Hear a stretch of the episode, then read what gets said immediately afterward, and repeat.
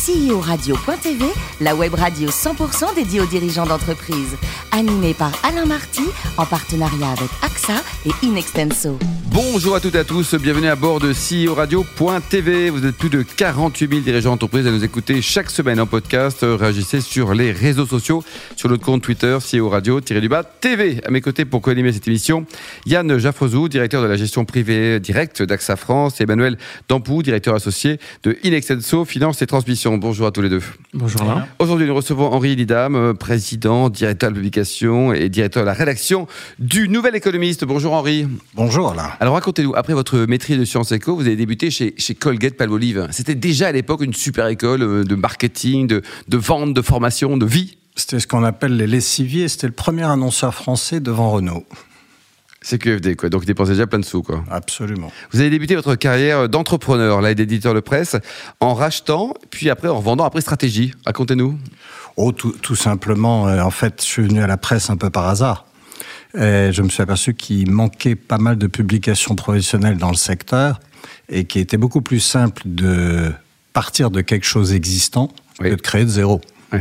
C'est pas toi que je dirais que dans la presse, tu as d'abord les dépenses et tu espères les recettes. Vous avez également présidé donc euh, le, le groupe Capital Média. Euh, là, vous aviez pas mal de titres, hein, des, des belles marques, tant au niveau pro que grand public. Une, euh, oui, finalement, ce que je dis souvent, je suis intervenu sur une trentaine de marques dans trois pays. En France, c'était pour l'essentiel, à part le nouvel économiste, euh, stratégie, capital finance, euh, décision environnement, votre beauté, mariage, coiffure de Paris, la revue de vin de France, euh, l'éperon, et ainsi de suite. Alors, vous avez également donc, euh, c'est une belle histoire d'amour avec le Nouvel Économiste, hein, parce qu'elle débute cette histoire d'amour dans les années 90. Oui. Après, comme dans souvent les histoires d'amour, il y a des hauts et des bas. Et là, pof, vous êtes revenu. Racontez-nous. Oh, euh, tout simplement à un moment donné où euh, il fallait la foi du charbonnier. Quand on crame, comme on dit vulgairement, 300 000 euros par mois Ah, quand même. et qu'on a 14 millions d'euros de dettes, il faut la foi du charbonnier pour se dire que néanmoins, dans ce métier, l'essentiel, c'est la marque. Et donc, je suis reparti d'une marque. C'était en 2003. Donc, ça commence à faire pas mal. Hum, J'ai failli arrêter il y a 7 ou 8 ans. Et Parce fait, que quoi, découragé, ça marchait pas assez vite? Vous êtes posé des questions non, tout simplement parce que je trouvais que le modèle traditionnel devenait un peu usant. Oui. Et en fait, c'est quand je me suis aperçu que le digital était en train de sauver le métier Et là, ça y que est. j'ai essayé de continuer. Le positionnement aujourd'hui, Henri, du Nouvel Économiste, c'est quoi? C'est du haut de gamme? C'est c'est du grand public? C'est quoi? C'est très particulier. Nouvel économiste, c'est c'est un journal pour une cible euh, qualifiée de très premium, D'accord. avec une raison d'être un peu particulière qui est de permettre à des gens qui sont surinformés de mieux comprendre quels sont les enjeux, les problématiques sur toute une série de domaines qui sont essentiels pour eux, qui vont de la politique à l'économie, en passant par le social et le professionnel. Et aujourd'hui, dans le groupe, vous avez également d'autres titres hein, à résonance internationale? Non, alors en fait, la manière dont ce, ce métier qui s'est totalement métamorphosé, qui a complètement changé de paradigme, est organisé, c'est qu'on fonctionne en, en écosystème. D'accord. Écosystème, ça veut dire qu'aujourd'hui, les gens à qui on s'adresse ont besoin d'avoir une très grosse couverture sur l'international. Et donc, on a un- deux accords de licence avec le Financial Times et avec. The Economist Pour la partie française, pour la partie française, pour la partie francophone. francophone. puisque digital aujourd'hui nous permet de passer d'une diffusion hexagonale à une diffusion francophone finalement. Et donc euh, ces accords de licence nous donnent une puissance de tir sur l'international qui est euh, relativement euh, exclusive et qui est d'autant plus intéressante que c'est là que se passent les nouvelles tendances, c'est là que sont les innovations, c'est là que ça se passe aujourd'hui.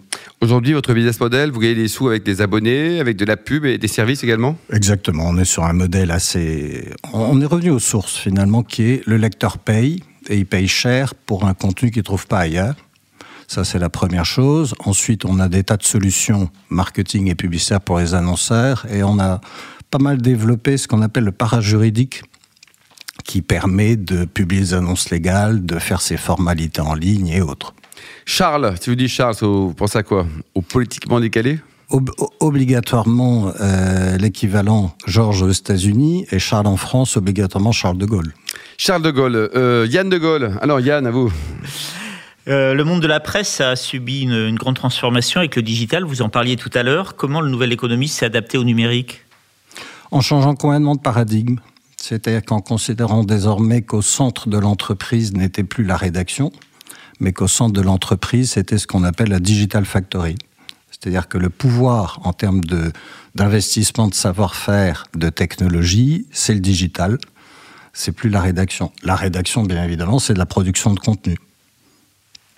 Yann alors, vous avez commencé votre carrière dans le marketing. Est-ce que cette expérience vous a permis de, de, mieux anticiper et de mieux gérer la transformation du nouvel économiste?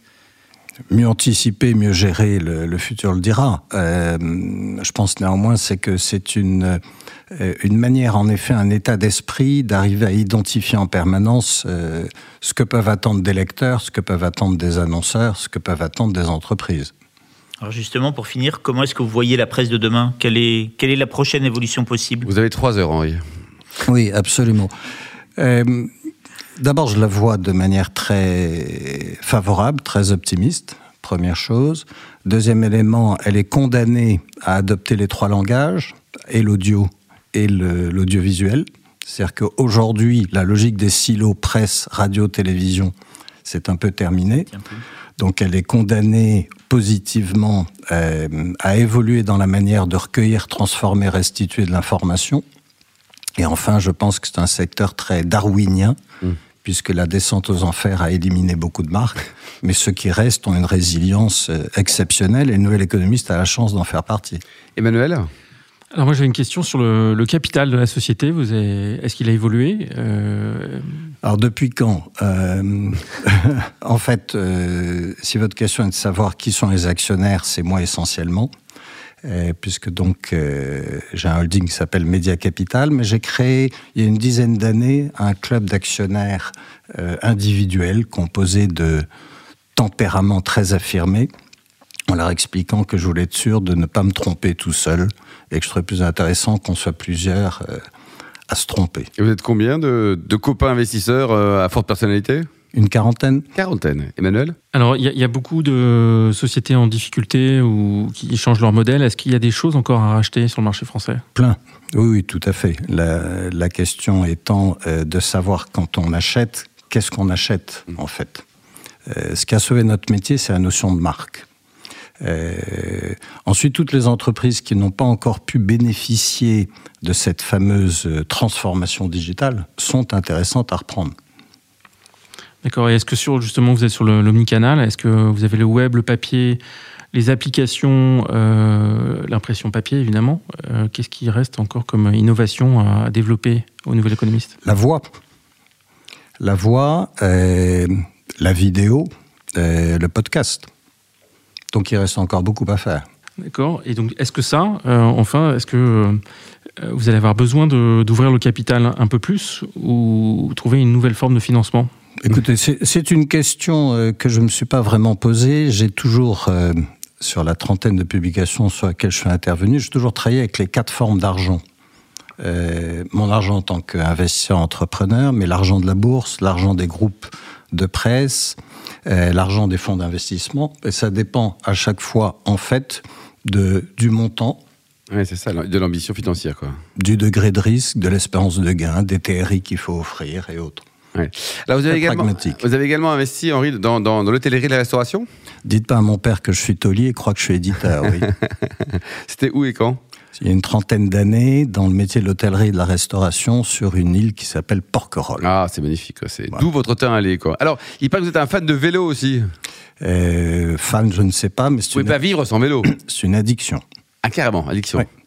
Et alors, côté cuisine, il paraît qu'il n'y a rien de meilleur que des pâtes aux truffes et également aux oursins. Oui. Est-ce que ça se fait toujours sur votre île, ça aussi? Mais Bien sûr. et pour terminer, dernier livre lu, Henri, c'est quoi? C'est le livre que Philippe Delmas vient de sortir chez Fayard, sur, euh, qui fait un peu froid dans le dos d'ailleurs, sur les, toutes les limites de la tech et des GAFA. Merci Henri, merci également à vous Yann et Emmanuel. Fin de ce numéro de CEO Radio.tv. Retrouvez tous nos podcasts sur le site et retrouvez notre actualité sur nos comptes Twitter et LinkedIn. On se retrouve mardi prochain à 14h précise pour une nouvelle émission. CEO Radio.tv vous a été présenté par Alain Marty.